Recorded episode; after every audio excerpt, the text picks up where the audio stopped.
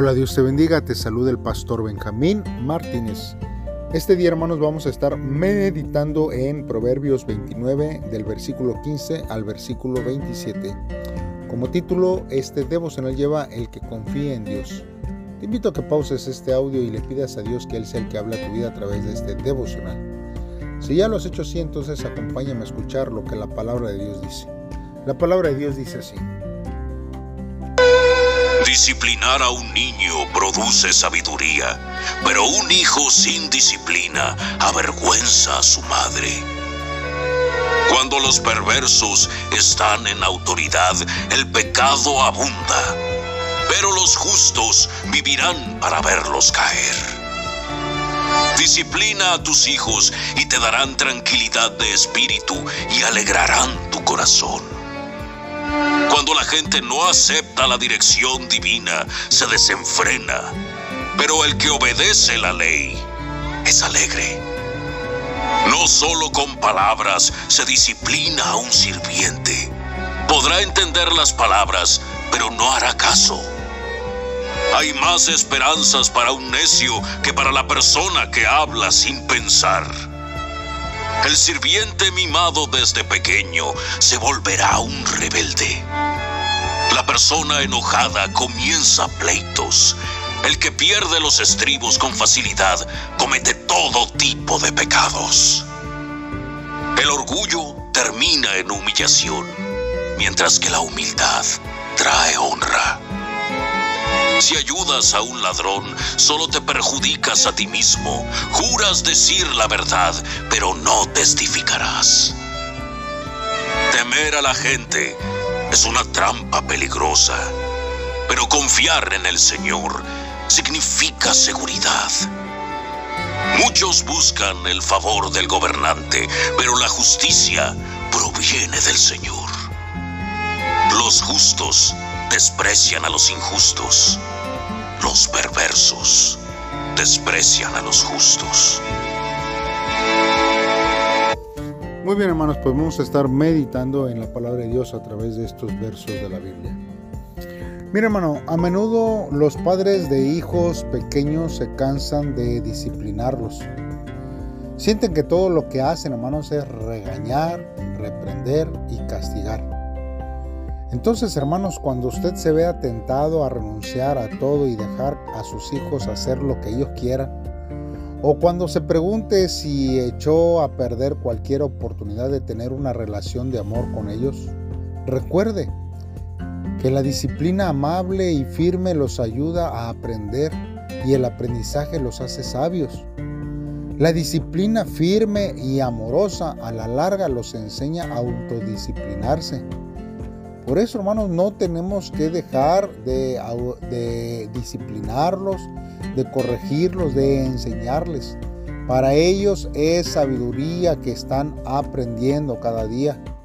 No pensemos que solamente los estamos regañando todo el tiempo o que los estamos siendo niños infelices, porque esa es la ideología en estos tiempos de la gente, que les estamos quitando la felicidad de la infancia. No, hermanos, los estamos enseñando a ser adultos mejores y que ellos puedan aprender y ser sabios.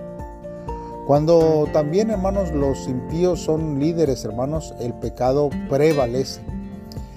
Nosotros vemos que en cualquier organización, ya sea en una iglesia, en una empresa o hasta en una familia, y también incluyendo al gobierno, las influencias vienen de arriba la gente se llega a parecer a sus líderes.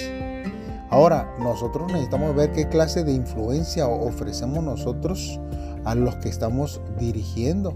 Si usted es líder, ¿qué influencia está dando a aquellos que lo están viendo?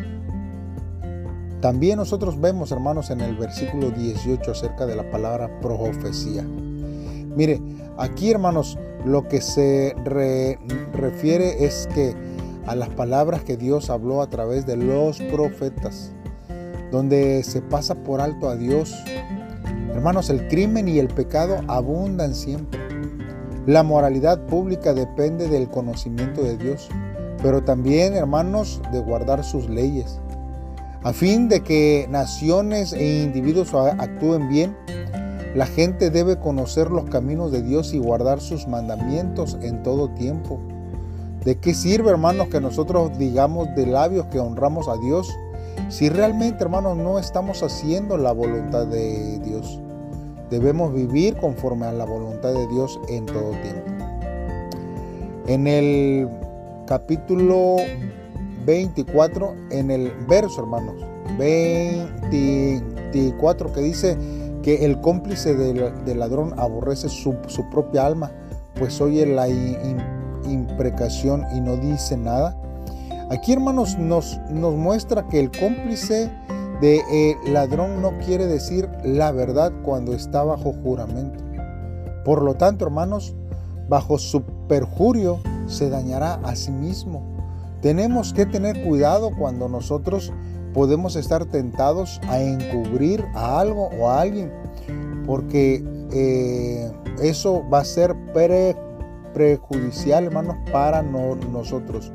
Aún más si sabemos, hermanos, o nosotros fuimos partícipes y estamos involucrados, entonces, hermanos, puede eh, que nuestra vida acarree, hermanos, eh, un daño. Así que nosotros, hermanos, siempre tenemos que hablar con la verdad cuando se nos pregunte y nosotros podamos vivir conforme a lo que Dios quiere hacer para nuestra vida. Ahora, hermanos, el temor del hombre pondrá trabas a cualquier cosa que intente hacer. Hermanos, llevado a un extremo incluso tendrá temor hasta de salir de su casa.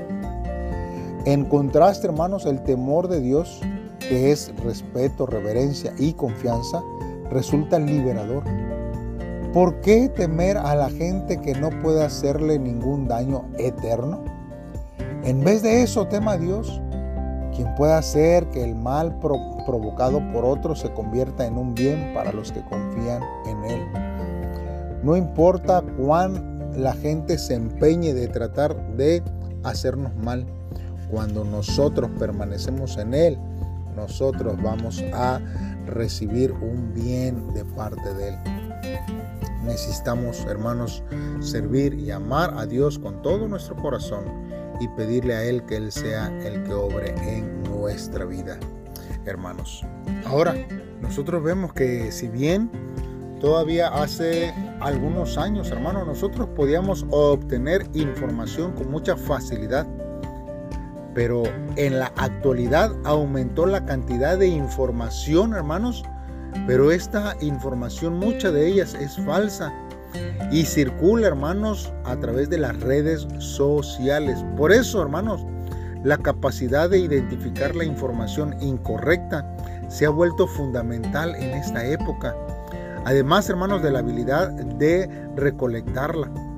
Existe, hermanos, la palabra metacognición, hermanos, que significa tener un claro este lo que nosotros estamos viendo, lo que uno sabe y lo que uno no sabe.